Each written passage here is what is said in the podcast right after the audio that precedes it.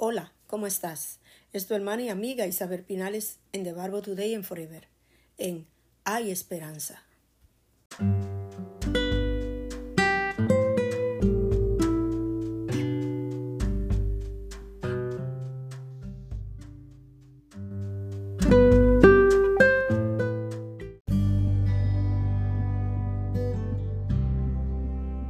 En Hay Esperanza. No debemos dejar que nuestros temores nos impidan perseguir nuestras esperanzas. Los temores nos limitan, los temores nos paralizan, los temores no nos dejan alcanzar, no nos dejan ver y no nos dejan llegar. Por eso, no lo permitas, no dejes que el miedo te paralice.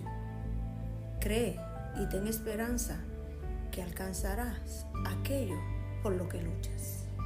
La serie de estudio El engaño, su tercera parte, las ofensas. Y en los tres primeros o dos primeros episodios de El engaño o de la ofensa, estuvimos tratando puntos en donde estuvimos viendo cuántas personas se sienten de miles maneras y sienten un sinnúmero de sentimientos.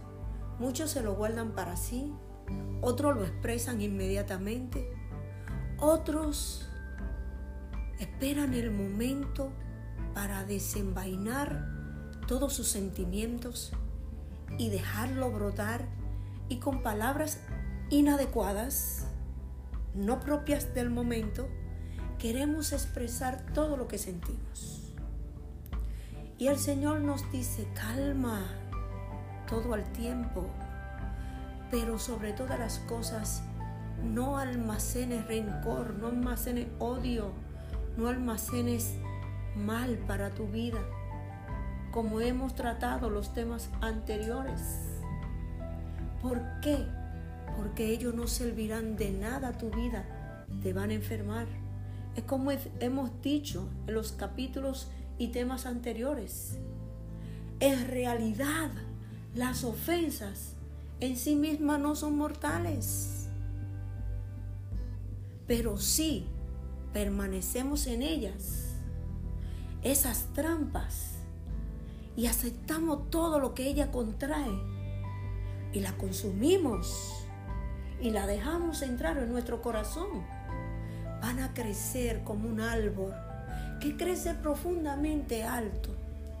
Pero usted ha visto su raíz. En su raíz no solamente está creciendo hacia abajo, sino que le crece raíces para acá y para acá. Los cuatro polos de los nortes están llenos de raíces. Y así es la amargura, el dolor, el odio, el rencor que se almacena después de una ofensa. En Hay Esperanza el Señor te está diciendo en este día, no le demos la oportunidad al enemigo de que haga nido en nuestras cabezas, de que porque nos ofendieron nos comportemos como el que lo hizo o que actuemos peor que el que lo hizo. Porque qué diferencia hay entre uno y otro si los dos estamos haciendo las mismas cosas. El Señor está demandando de ti, de mí, de que hagamos la diferencia de que seamos diferentes en medio de todas esas dificultades. Es verdad lo que me preguntarías o te estás preguntando, pero ¿por qué todo el tiempo? Porque el Señor está trabajando en tu persona, en tu carácter, en tu personalidad, mordeándote, haciéndote fuerte para que puedas ganar batallas sin tener que guardar en tu corazón sentimientos que te dañan. Y en Hay Esperanza el Señor te dice en este día, no importa las dificultades que haya, no importa cómo se comporte el ser humano, porque somos seres humanos con el corazón hambriento y sediento de tener a un Cristo de poder en nuestra vida.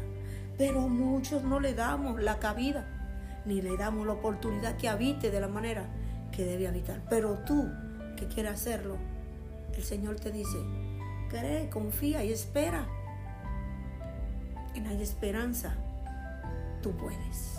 Dios te bendiga.